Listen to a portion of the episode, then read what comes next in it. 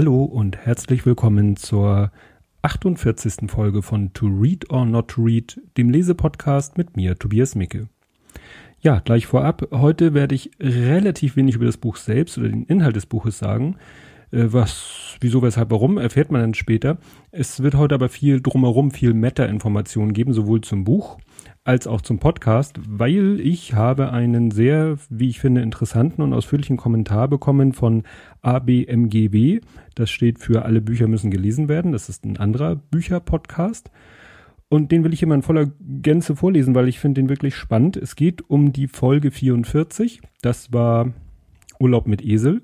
Das Hörbuch, also da hatte ich mal ausnahmsweise ein Hörbuch vorgestellt, was in Zukunft vielleicht öfter passieren wird und hatte da so, ja, auch vieles zu, gesagt zu dem Thema. Nein, Moment, jetzt muss ich mich korrigieren. Nee, Biff, Bibel nach Biff. Da ging es auch um das Thema Hörbuch, weil es ein Hörbuch gab. Zwei Versionen habe ich entdeckt. Und die eine Version war von Hugo Egon Balder, die hatte äh, Frau W. auf Twitter erwähnt. So, jetzt bin ich wieder im Film. Und jetzt lese ich den Kommentar mal vor. Hallo, wegen den Hörbüchern. Das sind unterschiedliche Versionen, beziehungsweise es gibt insgesamt mindestens drei deutsche Hörbücher von verschiedenen Sprechern. Die gekürzten Versionen kommen auf circa fünf Stunden Spielzeit, die ungekürzten kommen auf 15 Stunden Spielzeit. Leider ist das von Balder gelesene auch eine gekürzte Version. Was die gekürzte Version selber angeht, die ist furchtbar und als Verbrechen gegen Bücher zu werten. Gekürzt wurde zum einen großen Maßstab, die ganze Geschichte mit den drei Königen fehlt, also circa drei Viertel des Buches, und im kleinen Maßstab. Von vielen Witzen im Buch wurde tatsächlich die Pointe weggekürzt.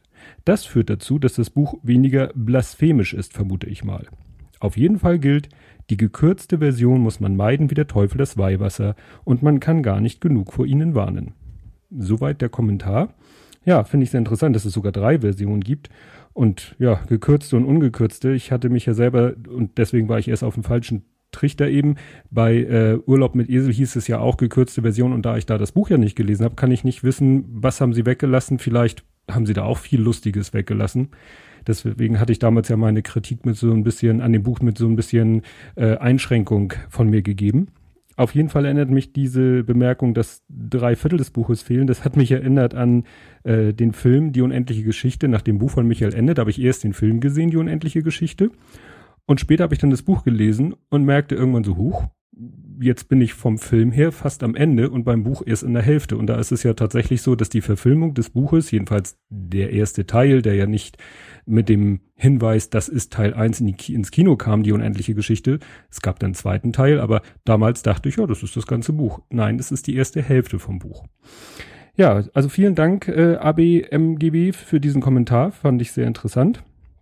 Es gab auch noch einen ganz tollen Kommentar, der stand unter der Folge 46, bezog sich aber auf den Podcast allgemein von Marian der, ja, das war so ein Kommentar, also der motiviert mich dann mindestens noch, äh, weiß ich nicht, wie viele Folgen weiterzumachen. Man hat ja mal so Höhen und Tiefen. Und äh, wenn ich mal ein Tief haben sollte und äh, überlegen sollte, den Podcast einzustellen, werde ich mir den Kommentar wieder raussuchen, weil der war so positiv und so motivierend. Und äh, äh, Marian schreibt da auch, dass mein Podcast ihn dazu gebracht hat, mir zu lesen. Ich sag mal, was, was wünscht man sich mehr als Macher eines Lesepodcasts, als Leute zum Lesen zu bringen? Hat mich sehr gefreut. Marian ist äh, übrigens der zweite Vorname meines Sohnes, Justian. Ja, dessen Beerdigung war letzte Woche Mittwoch hat sie sich gejährt, Entschuldigung, war sie nicht, aber hat sie sich gejährt. Heute ist nun ein anderer äh, bedeutender Tag, wurde viel in den Medien drüber gele äh, gelesen, geschrieben.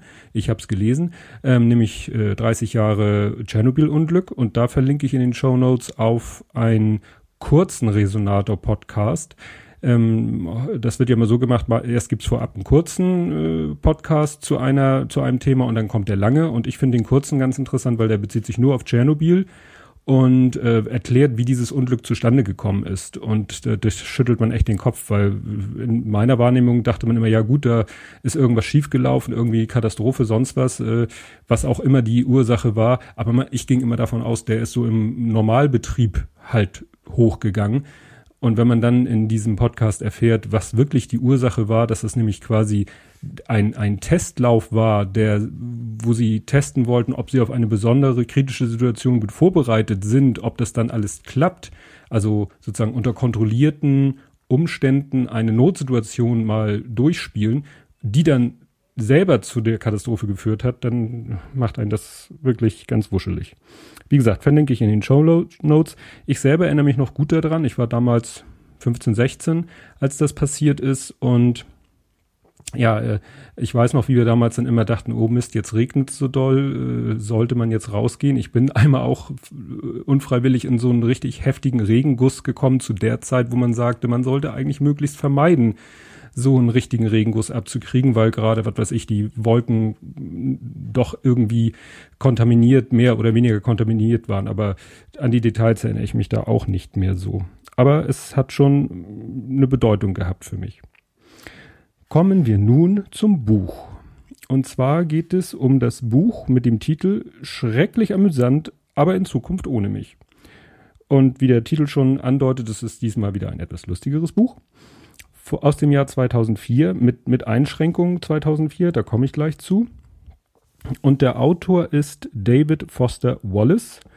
Und das, ähm, ich recherchiere ja dann zu den Büchern, zu den Autoren, was ich damals, als ich das Buch das erste Mal gelesen habe, und das war 2004, habe ich mir da nicht so viel Gedanken drüber gemacht. Und als ich es jetzt wieder in die Hand genommen habe, dachte ich auch so, ja, lies mal was über den Autor, vielleicht fällt dir noch was, äh, es gibt da noch was Spannendes zu erzählen weniger spannend, mehr dramatisch. Der ist 1962 geboren und ist 2008 verstorben und zwar ähm, durch Suizid, also er hat sich umgebracht in, als Folge äh, von jahrelang, ich glaube 20 Jahre lang Depression mit denen er irgendwann nicht mehr klargekommen ist. Also bei, in der Wikipedia steht, er hat das mit Medikamenten versucht in den Griff zu kriegen jahrelang, war dann von den Nebenwirkungen so äh, genervt, dass er die Medikamente abgesetzt hat, sich dann freiwillig einer Elektrokrampftherapie unterzogen hat, die auch nichts gebracht hat. Und als er dann wieder auf zu Medikamenten zurückgekehrt ist, haben die äh, nicht mehr richtig gewirkt und dann empfand er selber sein Leben nicht mehr als lebenswert. Jedenfalls nicht unter den Einwirkungen der, der Krankheit Depression. Und das machen sich viele Menschen ja nicht klar. Depression, das ist keine schlechte Laune oder schlecht drauf sein. Das ist äh, in so einem Fall dann wirklich eine lebensbedrohende Krankheit, die, wenn sie eben nicht richtig behandelt wird, zum Tode führt, nämlich durch Suizid. Das hat mich natürlich erstmal ein bisschen geschockt. Das zweite, was ich herausgefunden habe, ist, dass er mal so eine, ich weiß gar nicht, wie man das übersetzt, so eine Commencement-Speech vor äh, Absolventen einer Uni oder eines Colleges gehalten hat. Ähm, da gibt's ja so diverse berühmte, Steve Jobs hat mal eine ganz bekannte gehalten. Und er hat eine gehalten, die läuft so unter dem Stichwort oder unter dem Titel This is Water. Und ich dachte so, Mensch, das hast du schon öfter mal gehört. Also ich meine, dass ab und zu mal so im Internet eben dieses, diese Slogan This is Water genannt wird und damit bezieht man sich wohl auf diese Rede, die er da gehalten hat. Die verlinke ich auch. Da gibt es ein YouTube-Video, allerdings ist das nur der Ton und ein Standbild, aber es geht ja auch mehr um das geredete, das gesprochene Wort. Ich erwähne ja auch immer den Übersetzer eines Buches. Das ist in diesem Fall Markus Ingendai mit Doppel-A Y am Ende, der, wie ich finde, eine sehr gute Arbeit gemacht hat, weil es war bestimmt nicht einfach, diese, äh, diesen Humor und diese ganzen Sachen äh, aus dem amerikanischen Englischen zu übersetzen. Ja, und wie bin ich jetzt zu dem Buch gekommen? Äh, wieso weiß ich genau 2004? Weil ich habe es nicht in meinen E-Mails als Bestellung gefunden. Ähm, ich habe das Buch damals gekauft zusammen mit Die Bibel nach Biff, über die ich ja auch schon gesprochen habe und die ging es an dem Kommentar. Ähm, das war 2004 weil ich die Bücher da kennengelernt habe in der Sendung Was liest du? Ne, habe ich damals auch darüber erzählt, dass es diese Sendung gab mit Jürgen von der Lippe. Und da wurden nämlich in derselben Sendung im Dezember 2014 wurden diese beiden Bücher unter anderem vorgestellt und ich fand das so gut, dass ich sie gekauft habe. Und jetzt wieder ausgebuddelt habe. Und über Biff habe ich schon gesprochen, über Schrecklich amüsant rede ich jetzt. Ja, kommen wir dann zum Inhalt des Buches. Also interessant ist vorne, ganz am Anfang ist ja so immer so ein Abschnitt äh, über das Buch. Da wird das Buch kurz mal äh, beendet erwähnt und dann kommen da so die berühmten Testimonials, also von irgendwelchen Promis oder von irgendwelchen Zeitschriften, so kurze Aussagen, meistens natürlich oder ausschließlich positive Aussagen über das Buch. Und da steht, ähm, vielen Dank für das Buch, ich hätte es mir eh gekauft. David Foster Wallace ist nämlich ein mega Geheimtipp der amerikanischen Literaturszene. Wer hat es gesagt? Harald Schmidt. Und ich war dann ersten Moment überlegen, na, war es der echte? Vielleicht war es ja gar nicht der echte Harald Schmidt, vielleicht war es ja ein Tweet, auch wenn das hier vielleicht, äh, na, es ist, steht hier nicht, wo die, wo, in welchem Zusammenhang das gesagt wurde, aber ich habe dann nachgeschaut, nein, Rob Vegas hat erst 2009 angefangen, Harald Schmidt zu spielen. Also das ist wirklich noch ein Aus, eine Aussage vom echten Harald Schmidt. Und nun kommen wir zu dem, äh, was ich sagte, ich habe es 2004 gelesen oder das Buch ist 2004 erschienen, beziehungsweise es gibt dann noch eine Ausgabe, die es nicht mehr heute gibt, ähm, von 2002. Das, äh, die Geschichte selbst ist aber viel, viel älter. Und zwar erschien im Original die Geschichte 1997 in einer Sammlung von Essays, die in einem Buch ähm, ja, zusammengefasst wurden. Und diese Geschichte stammt wiederum von 1996. Damals war der Autor 34, das muss man vielleicht auch im Hinterkopf haben, weil bei 2004 ist man ja schon wieder eine ganze Ecke weiter.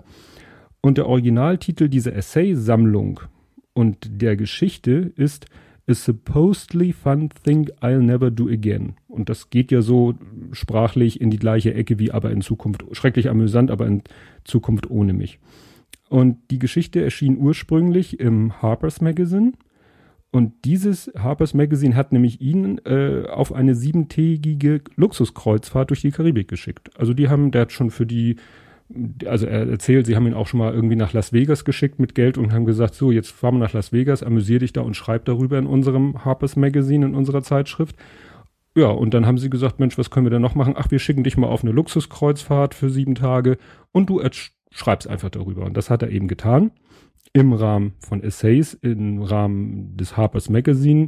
Das dann wiederum, die Geschichte floss dann wiederum in ein Buch und nur diese Geschichte wurde dann ins Deutsche übersetzt und in einem eigenen Buch veröffentlicht. Und so kam es zu diesem Buch. Finde ich auch schon mal eine sehr ähm, interessante äh, Art und Weise, wie ein Buch entsteht. Ursprünglich mal als Essaysammlung. Ja, ich muss aber dazu sagen, ich habe das Buch rausgesucht und ne, wie bei Biff, das ach ja, das von damals und so und hab's angefangen zu lesen und ich muss sagen, es hat mich nicht so gekickt. Also ich weiß nicht, woran das liegt. Es ist nicht schlecht geschrieben. Es ist auch amüsant. Hm, der Titel schrecklich amüsant ist wirklich wahr. Aber es hat mich nicht so gekickt. Also ich bei anderen Büchern, die ich dann heraushole und eigentlich nur überfliegen will und dann werde ich von dem Buch plötzlich wieder so gepackt, dass ich es doch fast richtig lese. Das ist mir überhaupt nicht passiert. Ich hatte richtig Mühe, mich da so ein bisschen reinzulesen jetzt fällt es mir schwer äh, zu sagen, woran liegt das? Also er hat das Buch geschrieben, muss man jetzt mal wirklich sagen, 1996.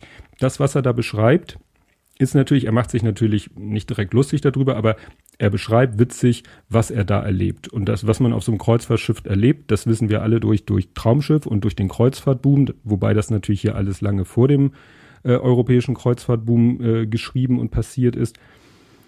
Ähm, ja, aber wie gesagt, es hat mich nicht mehr so richtig gepackt, das Buch er hat dann so ein paar, äh, so, so, so ein Gag. Ich weiß nicht, ob er den in anderen Büchern auch gemacht hat.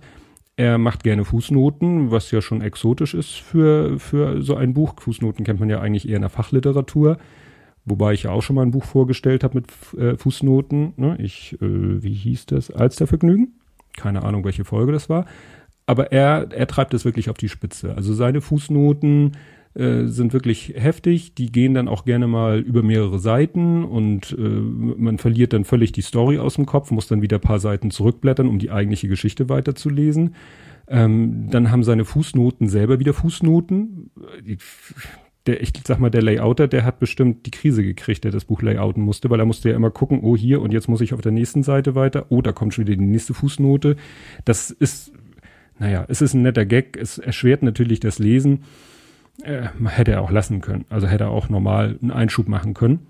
Und bei ihm ist es auch manchmal so, dass äh, in einem Satz äh, eine Klammer aufkommt, weil er irgendwas erwähnen will, was so ja irgendwie niederwertig ist, sonst würde man es nicht in eine Klammer schreiben und dann geht wieder eine Klammer auf. Also ne, Klammer auf und wieder Klammer auf, bevor die erste Klammer wieder zu ist. Ja, wie gesagt, ist so ein schreiberische Witzigkeit, macht er auch nicht so oft.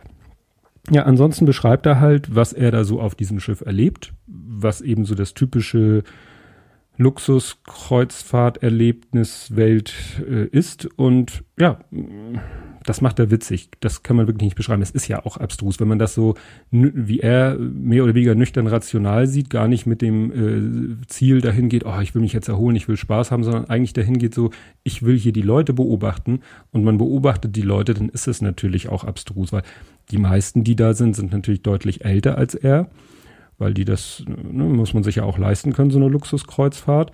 oder sind so alt wie er und sind dann irgendwie aus äh, anderen gesellschaftlichen Schichten, also besser betucht oder so Modell Papas Sohn. Ja, und so erzählt er halt, wie es dazugeht.